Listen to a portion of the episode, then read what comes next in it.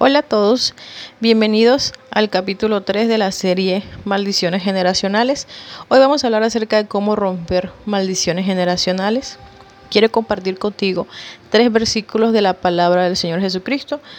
Primera de Crónicas 4, versículo 9 y 10, Deuteronomio 28, versículo 1 y 2 y, y Juan 10, versículo 27 y 28. Así que bueno, en el capítulo 1 de Crónicas nos, habla, nos cuenta la historia acerca de Javes, una historia muy conocida, la oración de Javes, se han escrito libros y hay muchas enseñanzas acerca de ello. Hoy quiero compartirte un poco de cuál es el ejemplo que podemos tomar de Javes. Javes significa dolor. Él fue traído al mundo con mucho dolor. En la antigüedad, en la cultura hebrea, los padres esperaban cierto tiempo, uno, dos, tres años, para ponerle el nombre a sus hijos, dependiendo de su personalidad o de cualquier característica que lo ayudase a saber cuál era su personalidad.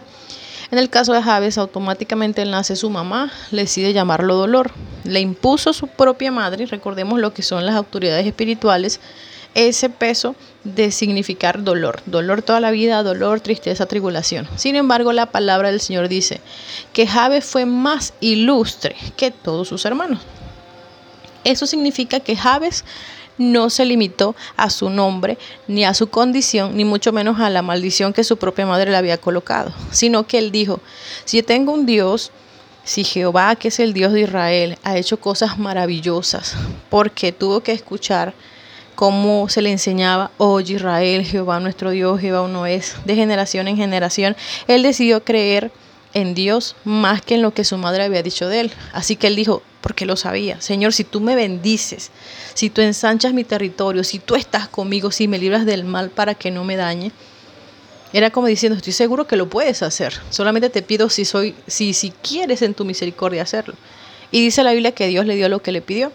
No nos cuenta más nada de Javes ahí queda la historia. Pero nos deja un gran ejemplo y un legado muy importante y tal vez adelantándome un poco al capítulo 4. La oración es un arma poderosísima para romper maldiciones generacionales. No podemos pretender que la maldición se vaya cuando nosotros mismos no hacemos algo para que se vaya. Cuando nosotros mismos sabemos que algo está mal y no lo queremos cambiar o nos limitamos a la situación, a que resulta que esto es así y nunca más va a cambiar.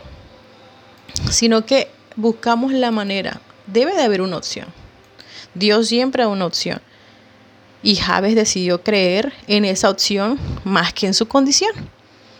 Deuteronomio 28, versículo 1 y 2 dice, Acontecerá que si oyeres atentamente la voz de Jehová tu Dios, para guardar y poner por obra todos sus mandamientos que yo te prescribo hoy, también Jehová tu Dios te exaltará sobre todas las naciones de la tierra, y vendrán sobre ti todas estas bendiciones, y te alcanzarán si oyeres la voz de Jehová, tu Dios.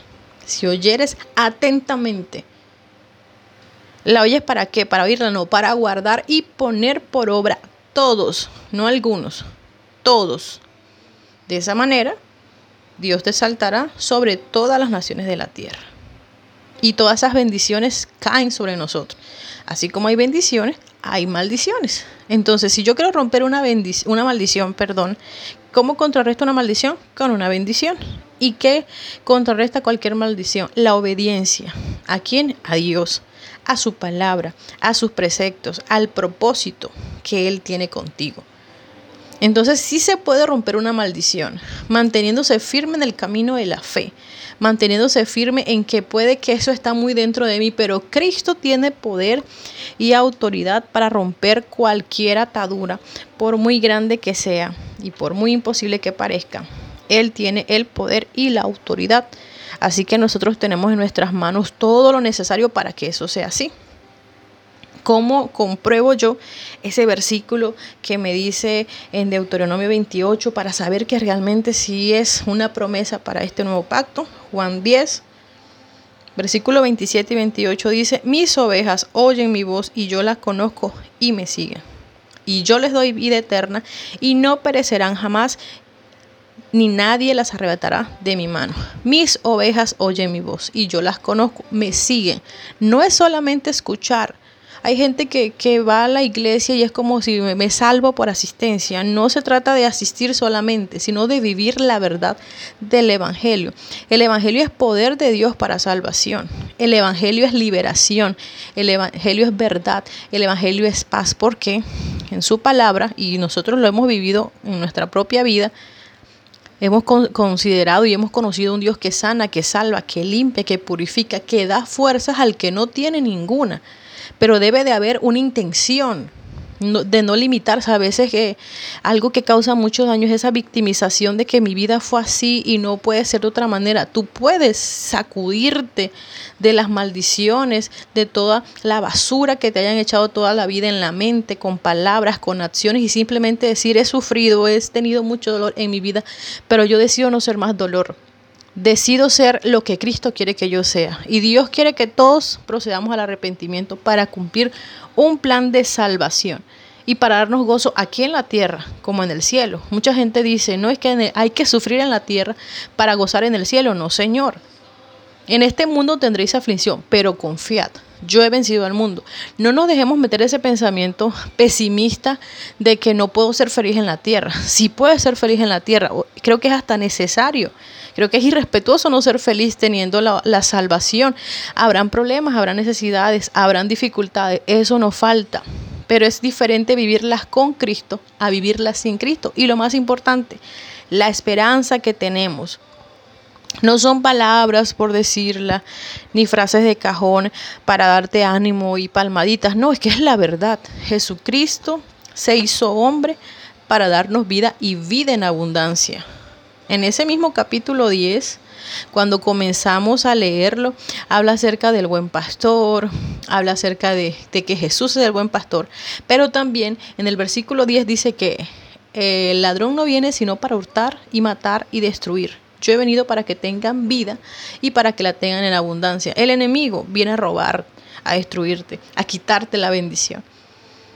Pero no puede quitártela. Yo quiero que, en esta hora entiendas, mis, mis amados hermanos, que cuando Dios hace un propósito con nosotros, nadie lo puede parar. El único que puede salirse de esa bendición soy yo mismo. Si yo decido salirme del camino de Dios, pues obviamente no puedo culpar a nadie. Pero si en algún momento lo hice, tengo abogado, que es el mismo Señor, él, delante de él aboga por nosotros. Entonces yo tengo que reconocer cuando me he equivocado y meterme en la presencia del Señor y saciarme de su verdad, de su perdón y llenarme de Él y volver a empezar cuantas veces sea necesario sin tener en mi corazón como ese miedo, temor de volver a hacer las cosas de una forma u otra mal. Porque ese temor y ese miedo también nos, nos congela y no nos deja avanzar. El miedo y el temor no son de parte de Dios. En el verdadero amor no hay temor. ¿Sí o no? Así dice la palabra del Señor, mis amados hermanos. Vamos a creer en esta hora que Cristo nos limpió de toda maldición y que solo está en que yo crea y me mantenga firme y esa maldición se rompe para siempre en mi familia y por ti entra salvación a tu casa, a todas las generaciones. Cree esa palabra y yo sé que Dios puede hacer grandes obras por medio de ti en tu casa. Muchas bendiciones y nos vemos en nuestro próximo capítulo.